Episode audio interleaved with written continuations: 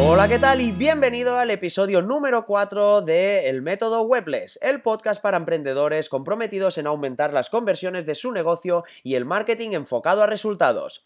Te habla Marliado de marliado.es y ayudo a emprendedores como tú a conseguir webs que convierten y que les representan a través del diseño minimalista. Descarga ahora tu copia gratuita del audiolibro 7 cosas que debes saber antes de contratar a un diseñador web en marliado.es barra gratis. ¿Para qué? Pues para saber el diseñador web que vas a contratar es de fiar y tiene los conocimientos técnicos necesarios para que tu proyecto web sea un éxito, para saber cómo evitar los problemas que van o que pueden surgir con el desarrollo de tu propio proyecto web y sobre todo para saber si el diseñador web va a saber captar la idea que tienes para tu página web. Bien, en el programa de hoy vamos a hablar sobre la cuarta de las cinco normas de conversión web y esta la he llamado hasta el fallo muscular. Y hoy vamos a ver el porqué. Pero antes que eh, en lo que queda de julio y el mes de agosto solo quedan dos plazas libres de diseño web. Entonces, si tienes que rediseñar tu página web o tienes que hacer tu página web desde cero, pues aprovecha ahora porque ya te digo que hasta septiembre pues no habrá más opciones. Bueno, vamos a por ello, por el cuarto, la cuarta norma de eh, conversión del método Webless. Bien, hasta aquí eh, he comentado que la he llamado pues hasta el fallo muscular. ¿Y por qué lo he llamado de esta manera? Pues ahora lo entenderás.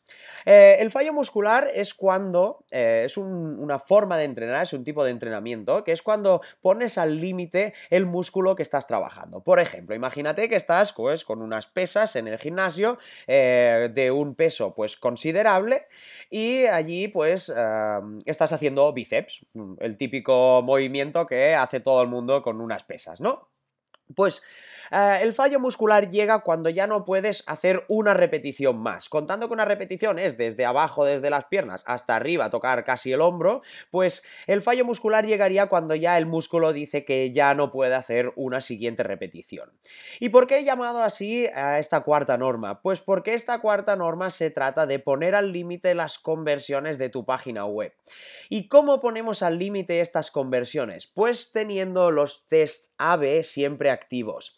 Y un test AB no es más que ah, el simple hecho de cambiar algunas cosas para mostrarle a la mitad de la audiencia que vaya a acceder a tu página web, mostrarle la página web de una forma y a la otra mitad de otra. Pero ojo porque aquí hay algunos aspectos que debemos tener en cuenta. Por ejemplo, eh, deberíamos hacer cambios únicamente a una sola cosa, una sola, un solo cambio a la vez. ¿Por qué? Pues porque si no deberemos aumentar muchísimo el tráfico que necesitamos en nuestra página web para poder sacar unos resultados que sean concluyentes. Entonces, si, por ejemplo, tenemos el botón de la CTA, ponle que es pedir presupuesto, por ejemplo, y ese botón de la CTA lo tenemos en color azul, pues lo que vamos a hacer es crear un test AB que lo dejaremos correr durante un mes más o menos para poder sacar unos resultados que, pues bueno, puedan estar bien, que sean concluyentes eh, en función del tráfico que puedas llegar a tener en tu página web. Y ahí pondremos pues ese botón, la mitad de la gente lo verá en color azul y la otra mitad lo verá en color rojo. Y a partir de aquí podremos ver eh, cuántas conversiones ha habido. Las conversiones aquí, eh, el objetivo es que hagan clic en enviar o hagan clic en el presupuesto para ir a rellenar pues el formulario. Entonces, veremos, eh, al cabo de un mes analizaremos y veremos si ah, hay más conversiones en el botón rojo o en el botón azul.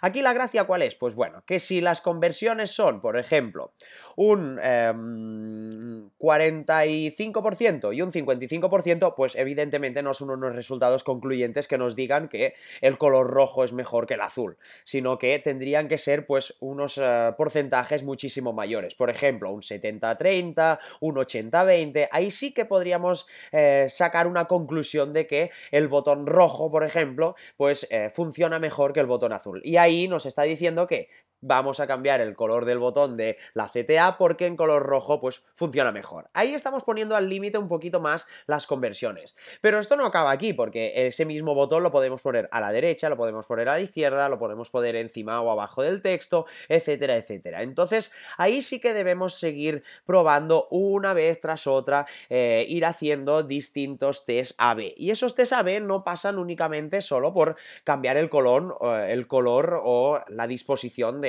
un botón, sino que pasan pues por cambiar textos, por cambiar tamaños de textos, etcétera, etcétera, etcétera. Entonces, ah, por eso mismo debemos tener un test AB siempre activo. Cada mes ah, sería lo suyo tener ese test AB haciendo distintos cambios, distintas pruebas y ah, ir mejorando nuestra página web a medida que pasa el tiempo. Eh, como te darás cuenta si lo haces y si, si, lo pones en práctica, primero que las conversiones eh, serán mucho mayores y ya te darás cuenta.